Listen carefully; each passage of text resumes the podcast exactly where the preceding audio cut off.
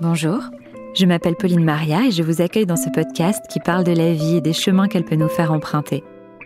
Car si pour certains les routes semblent toutes tracées, d'autres sont amenés au gré du hasard, des rencontres, des envies ou de leurs convictions, à prendre des petits sentiers de traverse, à bifurquer, à redessiner le chemin. Que ce soit sur le plan personnel, intime ou professionnel, les femmes et les hommes que vous allez entendre ici ont tous un point commun. Un beau jour, leur vie a pris un tournant, un virage. La semaine dernière, vous avez pu découvrir la première partie de l'histoire de Stéphie, dans laquelle elle nous parle d'inceste et de violences intrafamiliales dont elle a été victime. Je vous invite aujourd'hui à découvrir la deuxième partie de son histoire bouleversante. Je vous souhaite une bonne écoute. Et donc là, si je résume ce qu'on vient de se dire, tu te retrouves à 13 ans dans un foyer, victime d'inceste, sans le soutien de ta mère. Les seules personnes sur qui tu pouvais compter, c'est les professionnels qui t'entourent, qui sont censés comprendre que tu es jeune et que tu es vraiment dans une situation de détresse. Tout le monde savait. Tous les professionnels de l'époque savaient que j'allais mal, savaient qu'il y avait un risque suicidaire important, mais ils ont tous minimisé et ils se contentaient, se cachaient derrière des les dossiers, l'aide sociale à l'enfance, donc qui est l'ancienne DAS, maintenant ça s'appelle l'ASE, me disaient les dossiers, c'est long, on attend le rapport, le machin, et ils se retranchaient tous derrière ça, aussi bien au foyer que les avocats, que l'aide sociale à l'enfance, que le magistrat, donc ils sont vraiment beaucoup couverts avec ça, et sauf qu'on n'explique pas une enfant qui a enduré autant de sévices et de souffrances, qui a été aussi patiente, parce que je l'ai été, je l'ai très clairement été. Une instruction criminelle, c'est pas rien. Et quand en plus elle aboutit sur euh, un procès en correctionnel, c'est très dur. Je crois que il était grand temps de, me donner ce dont j'avais besoin pour vivre. Et ils l'ont pas fait, en temps et en heure. Et j'ai fait une vraie tentative de suicide. Enfin, qui est plus qu'une tentative de suicide, parce que si j'avais pas passé un appel à temps, on pouvait pas me réanimer. T'as appelé qui? J'ai appelé une personne qui je savais décrocher H24, en fait. J'ai plutôt réfléchi comme ça. Mais euh, c'était déjà, c'est une question de seconde au niveau de la perte de connaissance. Et moi, j'en veux aux professionnels qui n'ont pas vu, mais pas à mes thérapeutes de l'époque. Parce que eux ont averti et ils pouvaient pas préméditer le truc. Au fur et à mesure des mois, si tu veux, et ça avait commencé bien avant le procès, je me suis retrouvée anesthésiée. C'est-à-dire que tout ce qui m'avait toujours maintenu en vie, c'est-à-dire que je ressentais quelque chose. Et je crois que tant qu'on ressent quelque chose, on est là, on est vivant. À partir du moment où on commence à ne plus rien ressentir et à ne plus être impacté par les choses qui pourtant étaient essentielles et vitales pour nous, là je crois qu'il faut s'inquiéter. Moi ça a été mon cas. Et jusqu'au bout j'ai lutté. Un jour ça a été trop. C'est-à-dire que j'ai plus pu vivre anesthésiée. Ça faisait un moment que même penser à mes frères ne me faisait rien. Mm. Mais j'en parlais, j'ai essayé, j'ai écrit des courriers, vraiment, j'ai appelé à l'aide plein de fois. Et j'ai profité d'avoir depuis peu le droit de retourner chez ma mère. Donc j'étais autorisée à y aller uniquement le week-end, de temps en temps. Donc on se disputait et je lui ai dit, maman, tu comprends pas, j'ai juste besoin que tu me dises que tu m'aimes. J'avais jamais entendu ça, je t'aime ma chérie. Enfin, je l'ai entendu pour le procès et ça s'est arrêté là. Et elle m'a dit, tu peux crever. Et ça a été l'élément déclencheur. Parce qu'anesthésie, je l'étais. Mais là, en fait, euh, je crois que c'est ce que j'ai besoin d'entendre pour passer à l'acte. Un seul mot. Donc j'ai fait ça de sang-froid, euh, j'ai préparé les médicaments qu'il fallait grâce au traitement de mon frère malade, il y avait largement de quoi tuer 10 personnes. J'ai fait ça de manière très intelligente. Ma priorité était de préserver les gens qui allaient me trouver. Hmm. J'en parle parce que j'ai eu donc deux proches qui sont suicidés, ma mère et mon petit frère Karl. Et ça a été très dur en tant que proche, donc euh, personne qui se suicide, de comprendre. Parce qu'on se torture. Personne se suicide, comment on le fait, etc. On se sent responsable et on se sent visé alors qu'on ne l'est pas. Et moi, j'ai voulu protéger les gens que j'aimais. Ça a été ma dernière conscience. Et en fait, après avoir pris ces cachets, je savais qu'on ne me trouverait pas avant le lendemain parce que ma mère me faisait dormir dans un petit studio de la maison, donc j'étais vraiment isolée. En fait, c'est là que tout est remonté. J'ai regretté. J'ai avalé euh, par cuillère les médicaments. Et quand j'ai commencé, c'était une question de seconde à me sentir mal, j'ai choisi la vie, sauf que c'était trop tard et enfin, j'étais vraiment en train de. De partir. D'être shootée, exactement. Donc je passe un coup de fil euh, à la personne qui, je sais, a toujours son téléphone, ce qui a permis que les secours interviennent. Alors pas à temps pour que je, n'ai aucune séquelle, mais à temps pour que je sois vivante aujourd'hui. Et je n'ai jamais regretté d'avoir passé ce coup de fil. Et ce qui est beau, même si je sais que cette histoire est triste, c'est que je ne me dois qu'à moi-même le fait d'être vivante aujourd'hui. Hmm. J'aurais pu mourir ce jour-là. Hmm. Oui, j'ai fait une TS. C'était pas pour dire coucou, je suis là. Il n'y avait pas d'appel à l'aide là. Les appels à l'aide, je les ai passés avant. Il y avait une vraie volonté de mourir. Mais je, je suis contente d'avoir écouté cette petite voix et contente aussi de l'avoir entendue à temps puisqu'on était sur une question de seconde. J'ai fait une semaine de coma et je me suis réveillée avec un médecin réanimateur qui pleurait, qui m'a dit que c'était pas deux pauvres hmm, qui méritaient que j'attende à mes jours. Et je lui ai fait la promesse que plus jamais, et ce dont je te parle a quand même plus de 10 ans aujourd'hui, et plus jamais. C'est beau. Finalement, il a aussi participé à sauver ta vie, au propre et au figuré. En fait, tous les gens que j'ai croisés dans ma vie qui sont humains, m'ont sauvé la vie. Et je n'exagère pas. Ça paraît très gnangnan, un petit peu cuculapraline, mais je crois que ça, il faut qu'ils l'entendent. Ouais. Et s'il y a des personnes qui m'écoutent et qui sont de celles et ceux qui tendent la main à leur prochain, d'une manière ou d'une autre, et qui ont cette humilité, et c'est beau l'humilité, mais je crois qu'à un moment donné, il faut, il faut sortir de ça. C'est beau d'être humble, mais il faut être conscient quand même de ce qu'on fait. Quand on tend la main à une personne, même si c'est à une toute petite échelle, on peut faire énormément. Et moi, ça m'a sauvé la vie. Euh, parce que cette chaîne de entendu et d'avoir toujours une petite référence, quelqu'un qui fait quelque chose qui n'est pas obligé de faire, qui n'est pas censé faire, qui a un mot gentil, qui me sourit dans la rue. Et c'est à des échelles variées et plus ou moins importantes, mais tout ça mis bout à bout crée un, ouais, une pelote humaine impressionnante et un réservoir dans lequel j'ai pu puiser et, et, je pense fonder clairement euh, mon espoir. Voilà. Parce que ma vie, c'est du désespoir il a fallu se raccrocher à des choses, mais des choses qui existent, pas des utopies, des, rêves, des, choses qu'on se raconte pour se rassurer. Mm. Et je remercierai jamais assez tous les gens qui m'ont montré qu'il existait des personnes humaines qui n'acceptaient pas, qui n'admettaient pas, qui étaient courageuses. C'est important la notion de courage. Moi, j'ai pas été entourée par des gens courageux quand j'étais enfant. Mm. Je me suis retrouvée petite, plus courageuse que les grands qui m'entouraient. Et donc toutes ces personnes-là, pour moi, ont été des exemples. Et je me suis dit, bah, je veux vivre, je veux vivre pour ça. Mm. Et ma vie un jour sera composée d'autre chose que ce que j'ai toujours connu. Et on en parlait tout à l'heure, tu me disais que ça avait été extrêmement difficile pour toi de te reconstruire, etc.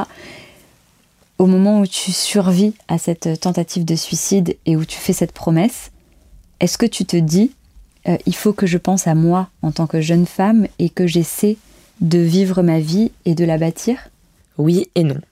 Déjà, il faut savoir que donc euh, le fait d'avoir frôlé la mort a bizarrement accéléré toutes les procédures et euh, j'ai eu fait face à une justice bien plus réactive, bizarrement. Tout s'est débloqué, par miracle. Et non, ce n'est pas plus pensé à moi. Moi, j'ai été euh, omnibulée par, par mes frères, donc j'ai essayé de rattraper le temps perdu. J'étais très investie donc chez ma mère, avec qui ça se passait mal à cette époque, puisqu'elle était justement dans ce, cette volonté de vivre avec des œillères. On ne parle pas de ce qui s'est passé, c'est passé, ça n'existe plus. Il fallait que tout soit comme si de rien n'était. Or, toi, tu avais besoin. J'avais besoin de voir que ma mère avait pris la mesure de ce que j'avais subi et ce que je portais encore. J'étais pas reconstruite pour autant. Ça allait être long, très long. Elle avait pas cette humilité, mais je crois que c'était trop pour elle. Trop de culpabilité, donc euh, elle a reporté le masque très vite. Elle a eu euh, trois conjoints après sa séparation avec euh, mon père et jusqu'à son décès. Et, elle a reproduit des relations extrêmement toxiques dont on a tous pâti avec mes frères aussi. Elle a jamais cette démarche que j'ai toujours eue moi travailler sur moi-même. Elle, c'était l'inverse. C'était la technique de l'autruche. Hmm. Et même vis-à-vis d'elle-même. Et je crois que c'est ce qui fait que des choses lourdes deviennent insupportables, en fait. Hein. Peut-être que si elle faisait l'autruche, c'était aussi pour oublier le fait qu'elle n'avait pas réussi à être une mère.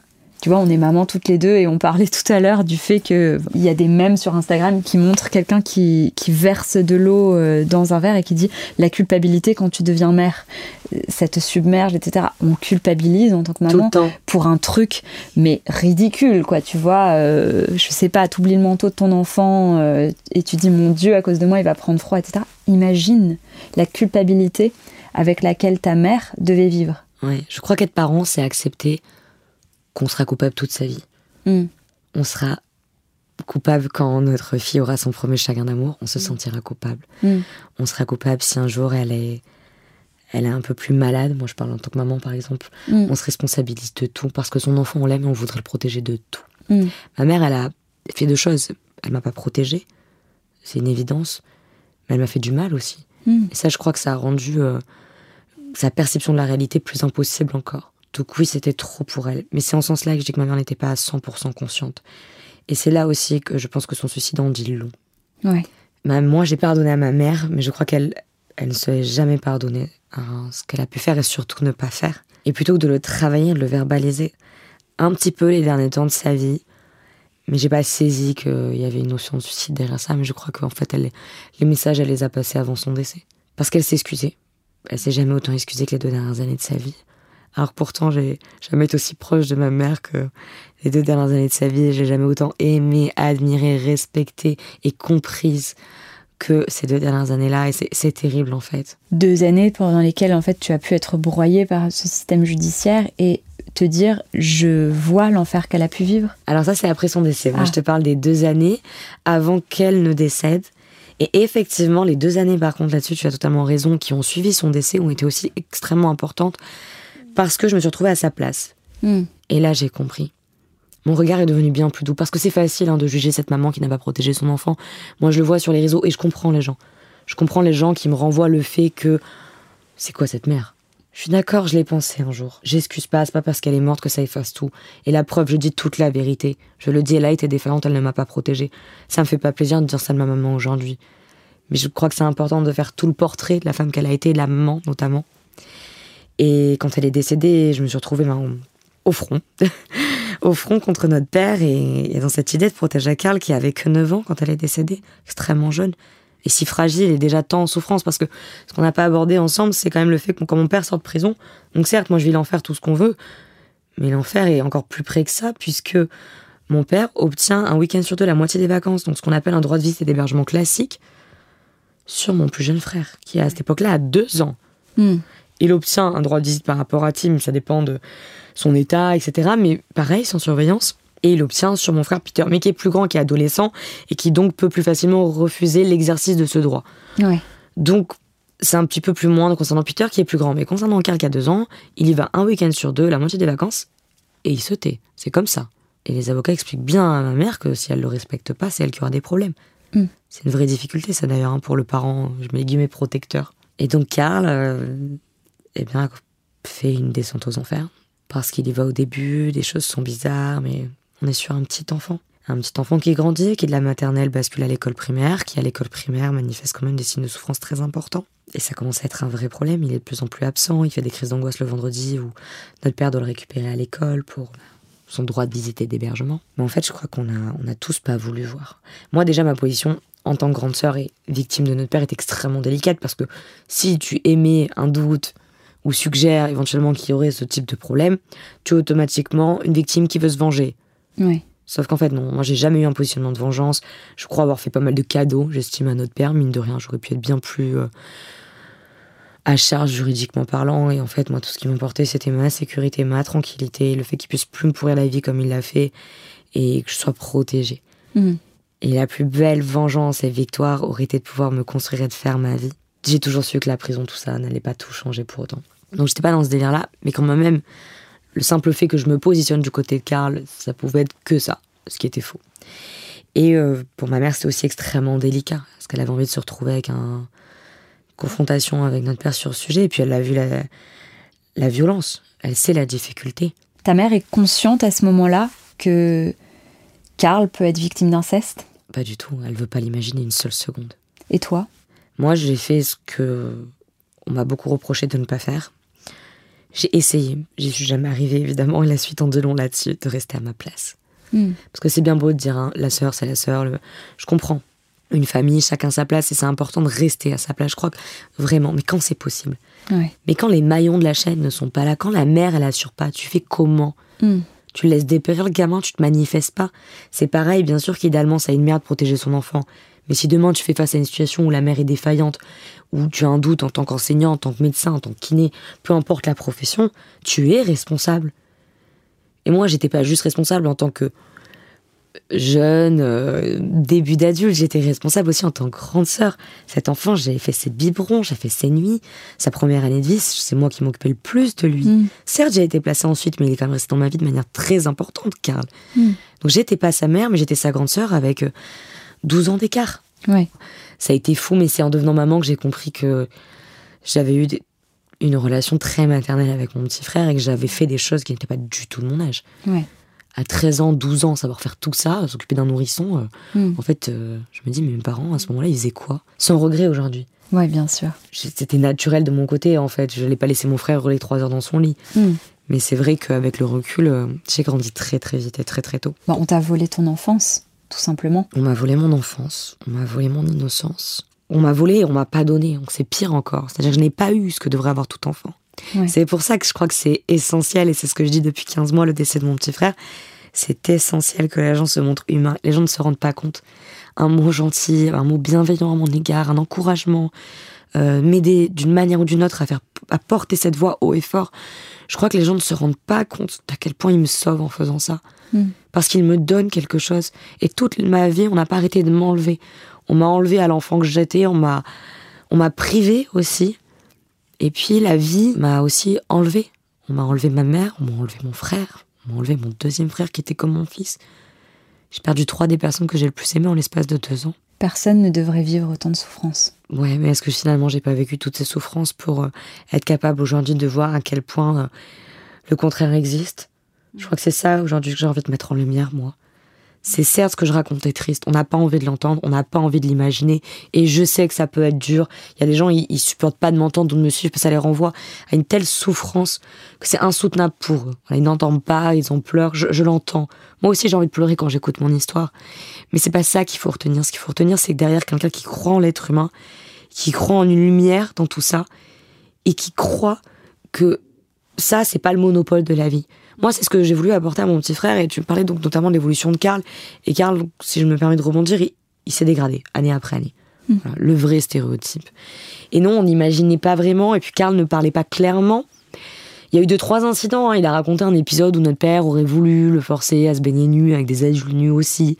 Ma mère avait voulu déposer plainte et pour avoir eu accès à ces échanges privés avec son avocate à son décès, je peux le confirmer, elle a vraiment essayé. Hein. Ça a été refusé par le système euh, Au commissariat, ils n'ont pas voulu prendre sa plainte. C'est quand même fou. On condamne une femme parce qu'elle ne protège pas sa fille. À partir de là, elle voudrait prendre soin de ses enfants, elle demande le divorce. On ne met pas en place de mesures d'assistance éducative, on ne met pas d'éducateur pour l'accompagner au quotidien. Enfin, c'est bien d'être répressif, mais il faut aussi être éducatif. Bah notre père, il n'y avait pas de surveillance, il n'y avait pas de tiers, il n'y avait pas de suivi éducatif. Et donc, il avait libre accès à Karl sans nul contrôle. Bah, avec euh, donc notre maman qui subissait, et puis elle, ça l'a traumatisée. C'est-à-dire qu'elle, euh, après une décision pareille, qu'est-ce qu'elle pense? Elle pense comme moi. Elle pense comme, comme la victime que j'étais, à savoir en fait, euh, il est tout puissant, je euh, je suis pas aidée. Ouais. Et c'est déjà dur de s'opposer à un spécimen pareil, mais alors quand t'es pas soutenu, c'est pas deux épaules qu'il faut, je crois, c'est une armée. Et ma mère était fragile, plus fragile qu'elle ne le montrait. Donc Karl se dégrade, crise d'angoisse à l'école. Un an avant le décès de notre maman, soit en 2018, il parle de suicide, hein. très clairement. Hein. Il hurle, il pleure. Ça se dégrade au point qu'il fait des crises d'angoisse, qu'il est mis sous thérapeutique assez importante, euh, type tertian. Donc on est quand même sur des molécules chargées. C'est très très dur. Euh, moi je soutiens, je suis là parce qu'entre temps, euh, moi j'ai une petite fille qui est de 2014. Donc. T'as été maman très jeune. Ouais, ouais, ouais. Je me permets de faire cette parenthèse. Et je me suis séparée du père de ma fille en 2017. Donc la période dont je te parle concernant Karl étant 2019. Donc on est très peu de temps avant le site de notre maman. Et moi, euh, c'est vrai qu'à partir du moment où je suis sortie du foyer, j'étais très proche de mes petits frères, peu importe ma vie. Euh, quand je vivais avec le père de ma fille ou j'ai toujours pris Carl le week-end, les vacances. J'étais extrêmement présente. Et quand je me suis séparée en 2017, le débat était de où j'allais m'installer. Et ma maman m'a dit, viens à côté de moi, comme ça on s'entraide. C'est vrai que ma fille et Carl avaient très peu d'écart. Hein. Ils ont, euh, dès la naissance de ma fille, noué une relation type frère et sœur. Hmm. En sachant qu'ils ne l'étaient pas, mais avec un amour qui était aussi puissant que cela. Et j'assiste là à quelque chose que je ne connaissais pas ou beaucoup moins. J'étais certes très présente, mais pas matin et soir. Là, je vois mon petit frère tous les jours, absolument tous les jours, au-delà de le prendre très souvent à la maison. Et je vois à quel point ça ne va pas. Je parle à ma maman et on en arrive à un stade où, sa souffrance est elle, c'est au retour des vacances de février en 2019 et elle dit c'est terminé, tu n'iras plus. Parce qu'elle prend la mesure. Ouais, elle voit qu'il est en danger. Je vais te raconter une scène. J'ai peu parlé, mais elle est, elle est criante et elle est très violente donc je, récupère ma fille à l'école, je passe chez ma mère qui habite pas loin et, elle est pas là, j'envoie un texto, elle me dit pas j'arrive bientôt, euh, je rentre euh, du pédiatre et tout avec Karl. Ok, donc je t'attends. Et là, euh, moi je suis sur la terrasse, ma fille joue donc un peu plus loin dans le salon. Et j'entends ma mère qui dit à Carla, tu vas, pas jouer avec ta nièce, etc. La porte qui, qui se ferme. Et je vois ma mère arriver près de moi. Et je comprends qu'elle veut l'isoler pour venir me parler. Et là, ma mère au fur et à mesure qu'elle marche vers moi. Donc il n'y avait que moi qui pouvais la voir dans ce sens-là, qui s'effondre et qui fait un volte-face pour se mettre dans un angle d'un mur pour être sûr que personne ne la voit si les enfants revenaient comme ça en courant demandant s'il peut jouer à tel jeu. Et elle me dit j'y arriverai pas. C'est une catastrophe. Alors qu'à ce moment-là, Karl n'a pas été très clair sur ce qu'il a vécu ou pas. Mais Karl est très clair sur sa souffrance. Ouais. une telle volonté de mourir euh, ne peut s'apparenter qu'à ça. Et il avait quand même dénoncé des, choses plus qu'ambiguës et, et incestueuses de la part de notre père. Et je la rassure, je dis que ça va aller, je dis que s'il faut je paye un avocat, qu'on trouvera des solutions, qu'elle n'est pas toute seule, qu'elle est capable, qu'elle a évolué, que, que ça va bien se passer. Et elle y croit pas, elle me dit que qu'elle n'a pas la force. Et je crois que l'échec, il est, il est indicible pour elle à ce moment-là. Je raconte cette anecdote pourquoi j'ai pas vu. J'ai pas vu le jour-là que ma mère pouvait se suicider. J'ai toujours eu une maman forte. Personne n'a jamais pensé que ça, ma mère se suiciderait. Elle donnait le change. Ce qui n'est pas mon cas. Moi, je, moi, tu peux me voir pleurer. Tu peux me voir être triste, en colère. Je ne cache pas mes émotions. Je, je vis avec. Je cohabite avec mes émotions. J'aime beaucoup parler de cohabitation et je crois que c'est ce que je fais. Ma mère, elle les fuyait. Elle, les... elle faisait de ses émotions quelque chose qui était verrouillé dans une boîte ou une toute petite case dans sa tête qu'elle n'ouvrait pas. Or, euh, bah, c'est comme un volcan. Ça explose ce type de, de souffrance. Ce qui s'est passé, puisque pour soulager ma mère, je lui propose de prendre Karl avec moi en vacances. On arrive euh, en avril 2019. Ça fait une semaine que je suis à l'étranger avec ma fille et Karl. Et en fait, euh, téléphone sonne et, et j'apprends de la bouche de mon père que ma mère s'est suicidée. Je rentre en catastrophe en France avec les enfants, donc j'annonce à Karl, ça a été abominable. Et quand j'arrive euh, en France, eh bien le combat commence. Oui, pour récupérer la garde de ton frère. Pour être désigné, effectivement. Le terme, c'est tiers digne de confiance, le statut juridique. Et au début, ben, ma seule option pour être sûr que Karl soit préservé, c'est que notre père accepte. Parce Mm. que si quand je rentre en France, il veut récupérer son fils, je n'ai aucun pouvoir. Et s'il décide de déménager au bout de la France, enfin, ou dans un autre pays, comment je fais à ce moment-là? Il n'est plus que le seul référent éducatif. Et Karl me supplie. Je t'en supplie, je veux vivre avec toi. Mm. Je le supporterai pas sinon. Et pour te faire un petit récap de ces deux années, donc du suicide de notre maman, à juin 2021, où je pense pouvoir dire que ma vie s'est littéralement effondrée, eh bien, euh, je me suis battue. Parce que notre père n'a pas décidé euh, d'apprendre de ses erreurs. Mm. La conciliation, l'humilité, l'introspection. Au-delà d'avoir une conscience, ça, c'était pas envisageable de son côté. Et donc, pendant deux ans, je me suis battue dans les couloirs des tribunaux, en première instance, en appel, contre lui. Je n'aime pas ce terme, mais contre lui. Pour euh, qu'il laisse Karl tranquille et pour qu'il entende la souffrance de son fils, qu'il n'a jamais entendu. Et lui, son arme fatale, c'est l'autorité parentale. Qu'est-ce que l'autorité parentale? L'autorité parentale, c'est ce qu'il a conservé me concernant. C'est-à-dire qu'il a été condamné pour agression sexuelle sur moi et malgré tout, euh, la justice a trouvé bon de lui laisser euh, ses droits. Jusqu'à mes 18 ans, il signait les documents me concernant. Inadmissible. Ça ne se passe plus normalement aujourd'hui et le gouvernement a récemment fait une annonce comme quoi ça serait de principe. Mais il faut savoir que cette annonce, elle est un peu bidon. Ouais, t'en avais que- parlé euh, sur tes réseaux sociaux. Euh, oui. C'est présenté comme une avancée alors qu'en fait, pas tant que ça. Bah, en fait, ça fait plusieurs. Moi, c'est pas normal que l'autorité parentale n'ait pas été retirée au pénal. Elle aurait dû l'être, c'était possible, c'est prévu par les textes et ça se fait. Et il faut savoir que ça fait quelques années que c'est assez facilement appliqué au pénal. On n'a pas trop de difficultés. Donc c'est bien beau de dire maintenant on retire les droits à l'autorité parentale systématiquement. La phrase se termine par en cas de condamnation. 99% des plaintes sont classées sans suite. Qu'est-ce qu'on fait de toutes les victimes qui se trouvent dans ces 99% Parce qu'on ne me dira pas qu'il y a 1% de victimes en réalité. Non, il y a 1% qu'on arrive à reconnaître comme telles. Mais combien de victimes dans ces 99% Plus de la majorité. Et ces victimes-là, elles font comment? Donc, elles ne sont pas reconnues comme victimes. Donc, elles vont grandir avec ça. Un jour, elles vont faire des enfants. Et le père incestueux, la mère incestueuse, il y en a quelquefois, va pouvoir, même en tant que grand-parent, en tant que grand-mère, grand-père, obtenir des droits sur les enfants et reproduire le même schéma. Parce que ça existe, ce genre de cas. C'est une vraie réalité. Donc, pendant deux ans, le débat, c'est l'autorité parentale, qu'il a évidemment, du coup, sur Karl. Et euh, c'est son arme. Donc, euh, mécontent que j'obtienne la garde de Karl, il fait appel, il conteste décision sur décision. Euh, tout motif est soulevé, jusqu'à des questions de confidentialité de données, pas de données, enfin des trucs, mais improbables, ubuesques. Et parfois, c'est même des questions juridiques qui sont telles que même les magistrats n'ont pas la réponse. Moi, je me rappelle d'un report d'audience parce que le magistrat ne pouvait même pas traiter le dossier tellement euh, ce qui était soulevé donc par euh, mon père et son avocat, euh, c'était fou. Il faut y répondre à cette question juridique folle. Mm.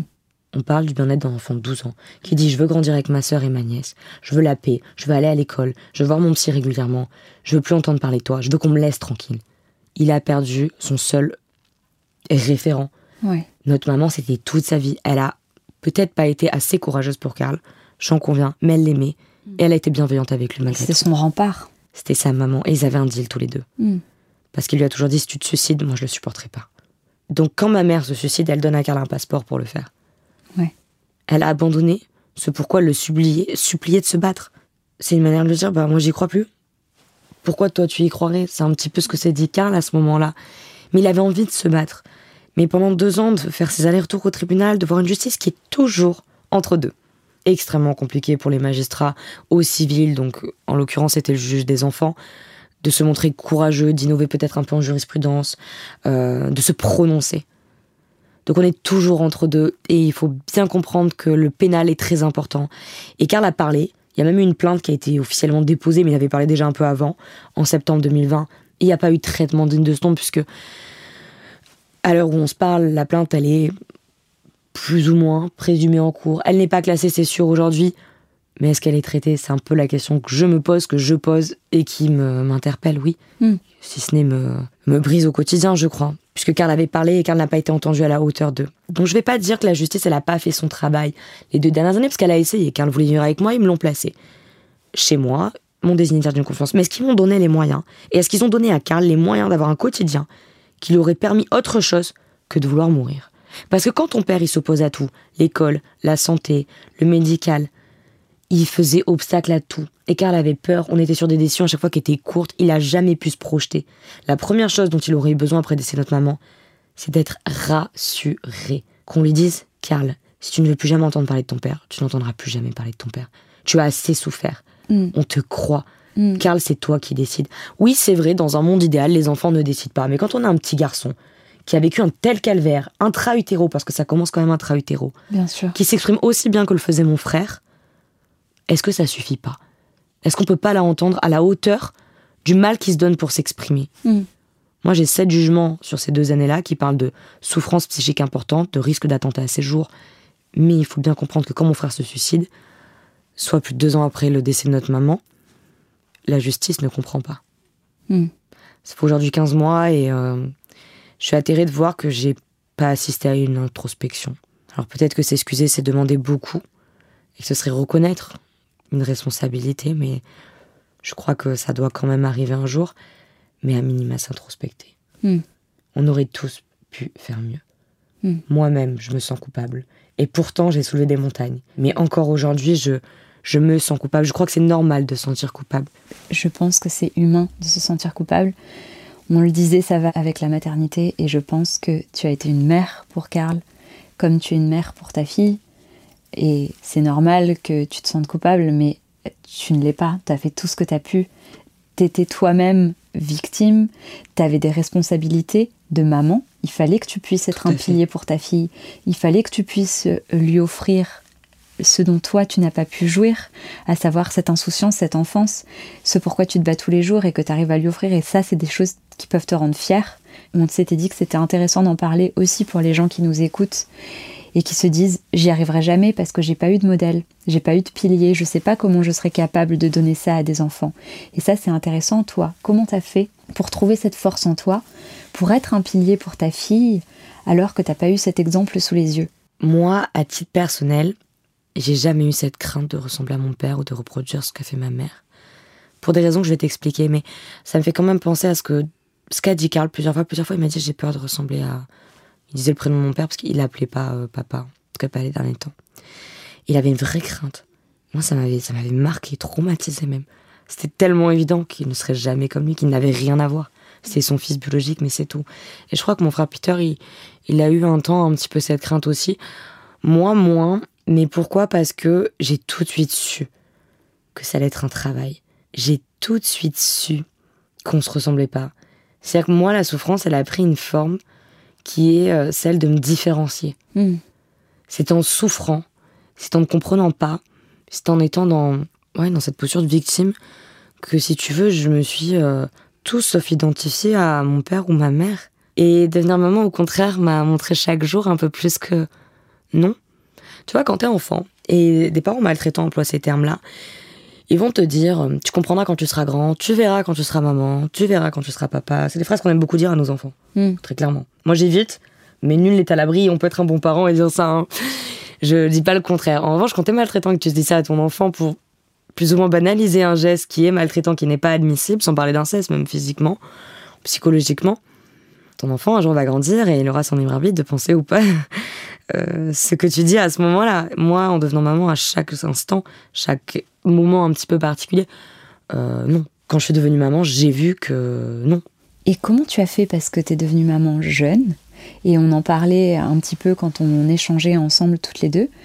Tu me disais, qu'avec le recul, même si ta fille c'est la plus belle chose qui soit arrivée dans ta vie, mais t'étais pas reconstruite à cette période-là encore. Sur ce que tu me renvoies là, en fait, c'est pas par rapport à ma fille que j'estime euh, ne pas avoir été à l'époque suffisamment reconstruite. C'est plus sur la question de la relation. Oui, c'est ça auquel je faisais référence parce que finalement, la relation, ça doit être difficile d'accepter d'être touché par un homme après aussi. Moi, si je suis sincère, euh, je crois avoir eu une seule relation saine dans ma vie. Je pourrais pas étaler ici euh, mon parcours amoureux et, par respect pour ma fille aussi. C'est son histoire. Des choses voilà exactement, c'est son histoire et euh, c'est pas un sujet que j'ai envie d'aborder euh, tant je l'aime et je crois que il y a des précautions à prendre. En revanche, je peux quand même te parler de la jeune femme de 16 ans que j'étais à l'époque.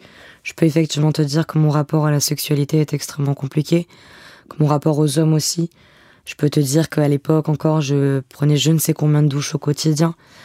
Je peux te dire aussi que à cette époque-là, j'avais déjà fait pas mal d'années de psychothérapie.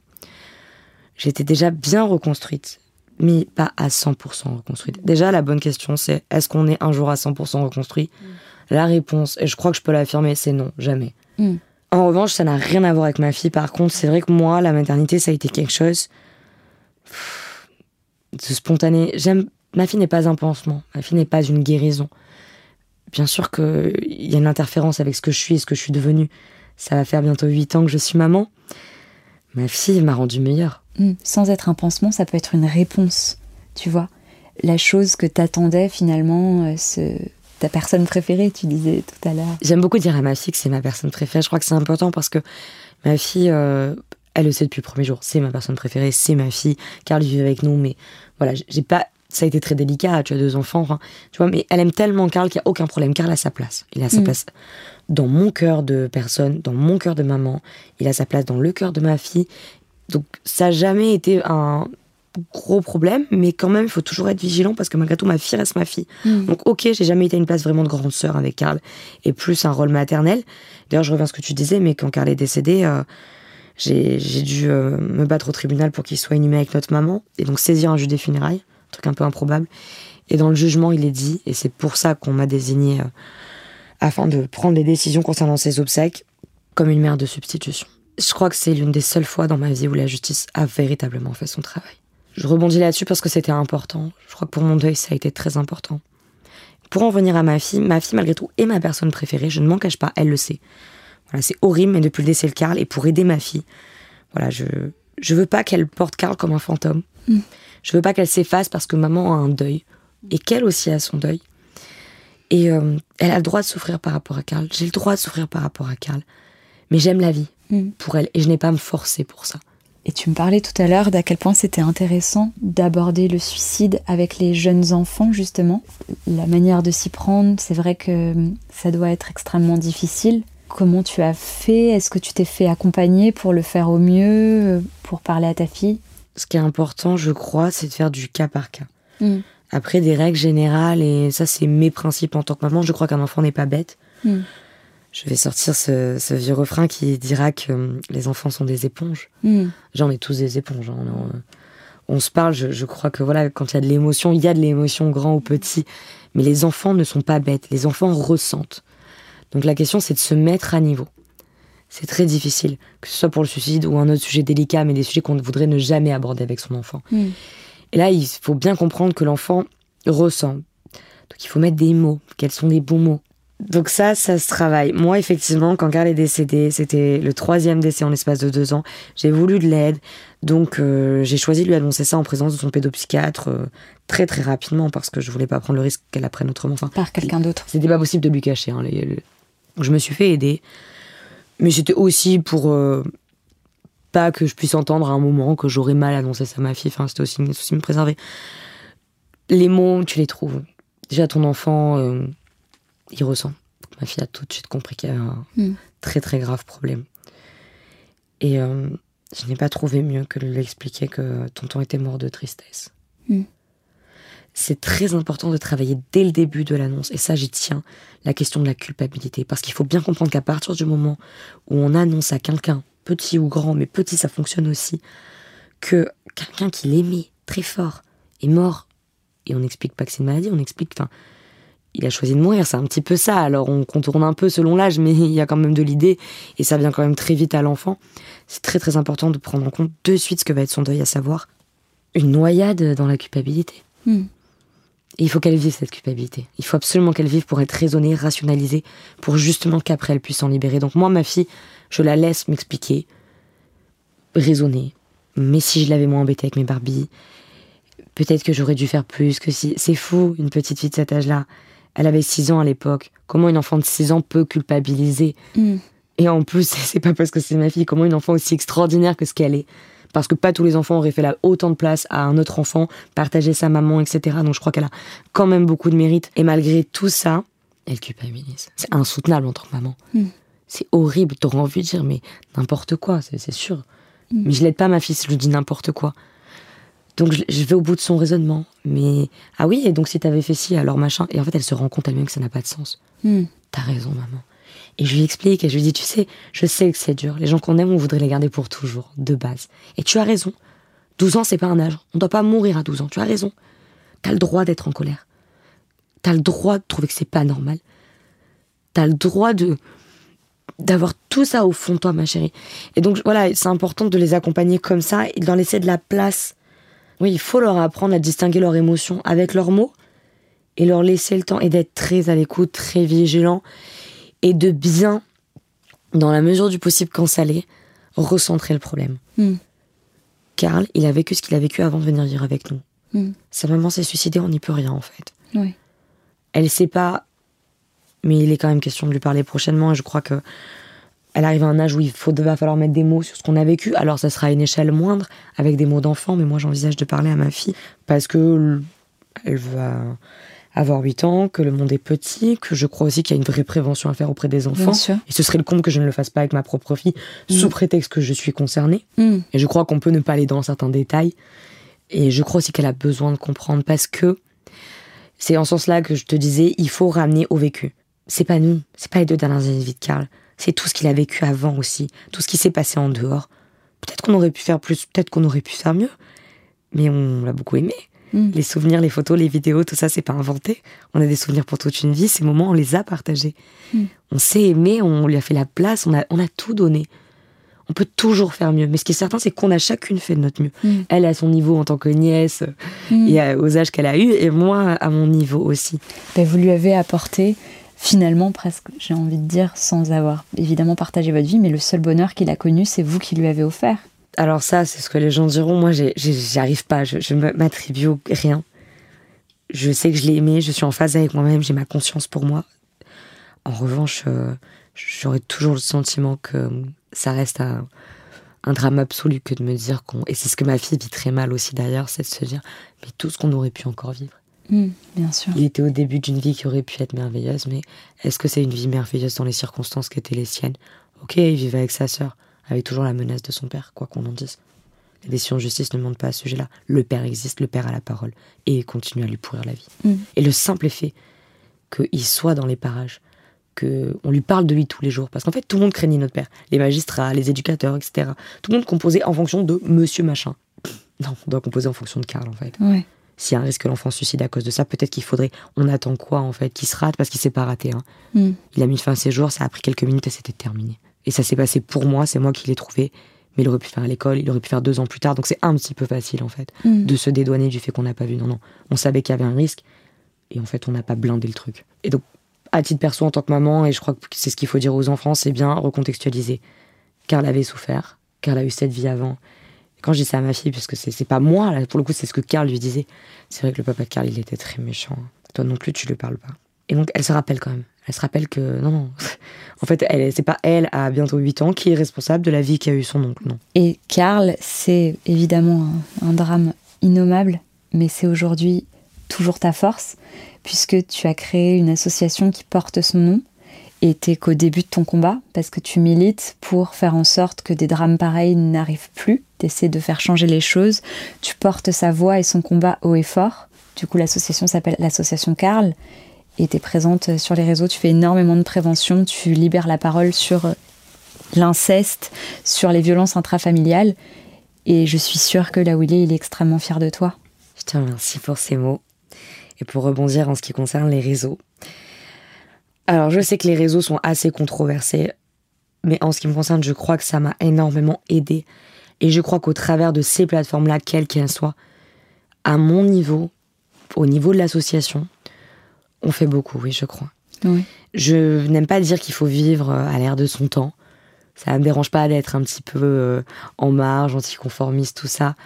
Mais moi, ce que je veux, c'est aider. Mm. Moi, ce que je veux, c'est que les gens s'identifient. En fait, si j'avais pu avoir certaines prises de conscience plus tôt, j'aurais beaucoup aimé. Les mots que j'ai aujourd'hui sont pour beaucoup ceux que j'aurais aimé entendre. J'ai envie vraiment de montrer aux victimes que c'est un cliché, mais la honte doit changer de camp. Mm. J'ai envie de faire de la prévention, de sensibiliser aussi sur la prise en charge et surtout l'accompagnement, pour employer le bon terme, parce qu'on ne parle pas de prise en charge aujourd'hui, on parle d'accompagnement.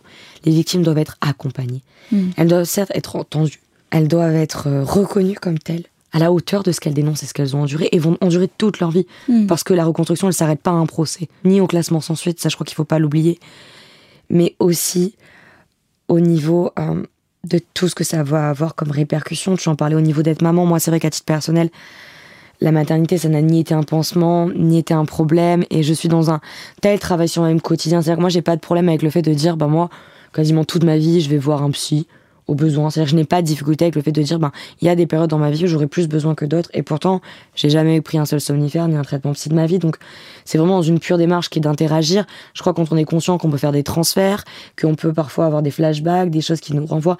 Voilà, la faculté de pouvoir en parler, de se poser la question. Déjà, se poser la question, c'est énorme, en fait. Mm. Un adulte qui se pose la question par rapport à son vécu, c'est un adulte qui est quand même plus que vigilant et dont il est peu probable qu'il reproduira sur l'enfant. Mm. Il est conscient. Je crois que la conscience, elle est extrêmement importante. Mm. Et il faut admettre que ce sont des poids qu'on porte toute notre vie, qu'on ne maîtrise pas à 100%. La souffrance, c'est la souffrance. Et les traumatismes, parfois, sont tels qu'ils nous reviennent. C'est un petit peu des montagnes. Euh, et parfois, c'est plus important que d'autres. On peut prendre l'exemple des dates. Je sais que pour des victimes de viol, ben, la date est une période très difficile. Pour d'autres, ça allait moins. Et à ce moment-là, pour la personne, ça peut être terrible. Il y en a d'autres pour qui le fait de devenir parent fait ressurgir. Moi, non. Moi, j'avoue que pas du tout. Par contre, ça m'a renvoyé sur la maternité. Je crois, par exemple, j'ai divorcé, sans rentrer dans les détails. J'ai extrêmement mal vécu. Et là, je crois que mon vécu, a... mon enfance a énormément interféré. J'ai extrêmement mal vécu le fait de ne pas offrir à ma famille ce dont j'ai tant manqué. Je voulais que ma fille ait un papa et une maman ensemble toute sa vie. Je... Voilà, ce mot famille, je te parle de ça, j'ai 25 ans. La vie est devant moi et j'ose croire pas derrière, même si je garderai pour toujours ces souvenirs de, mes petits frères et de ma mère. Donc, j'ose espérer, je déteste cette phrase, mais je vais la dire ici. Parce que je crois que le positif attire le positif, mais j'ose espérer que le meilleur est à venir. Tu offres à ta fille déjà ce dont tu as manqué. Tu lui offres une maman incroyable et forte sur laquelle elle peut se reposer. Et c'est déjà extraordinaire, tu peux être fier de ça. C'est vrai qu'on a toujours tendance à se concentrer sur le négatif quand on est parent, à se dire je pourrais faire mieux, etc. Mais c'est déjà incroyable ce que tu lui offres. T'imagines, tu parlais des chiffres tout à l'heure d'enfants qui vivent, qui subissent des violences intrafamiliales. Ta fille, elle a déjà une maman qui ne lui manquera jamais de respect, ne la mettra jamais en danger émotionnellement ou physiquement. Et tu peux être très fier de ça. Je l'aime comme je vais lui dire chaque soir, plus que tout au monde. Je ne lui mentirai jamais. Que je me mette à niveau, c'est quelque chose. Que il y a certaines informations que je ne porte pas à sa connaissance parce qu'elle n'est pas encore en âge de mais il n'y a jamais vraiment de mensonge.